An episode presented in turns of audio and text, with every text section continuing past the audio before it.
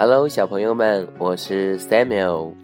那今天呢，我们来复习一下我们的字母以及小卡片。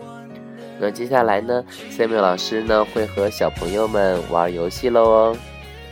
嗯，游戏的规则呢是这样的：小朋友们首先从自己的小书包里面把自己的小卡片都找出来。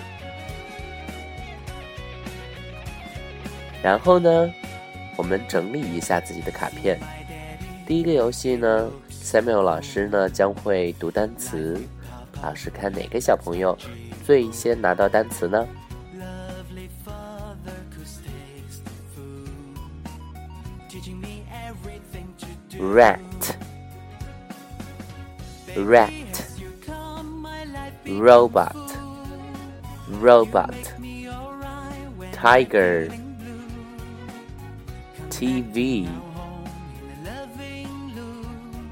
Bat. Balloon. Banana. Melon. Mop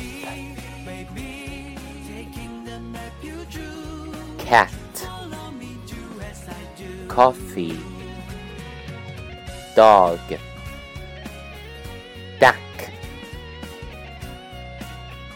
penguin pizza snake salad hippo helicopter hand nose note iguana igloo.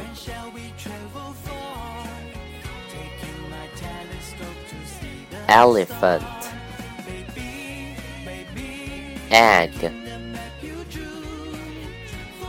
Alligator. Apple. Orange.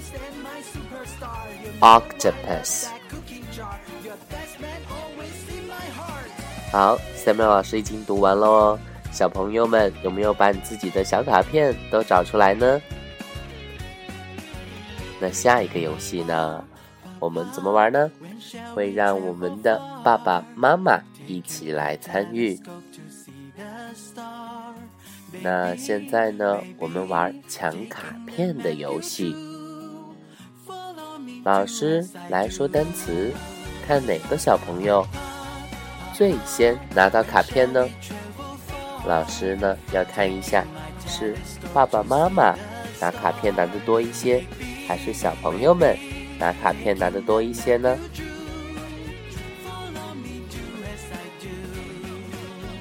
加油哦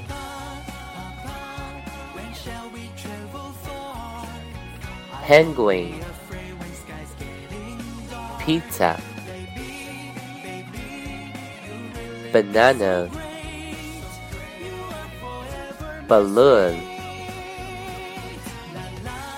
bat snake salad hippo alligator orange octopus iguana igloo。好，时间到。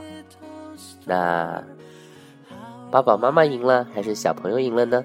欢迎小朋友们通过微信告诉 Samuel 老师。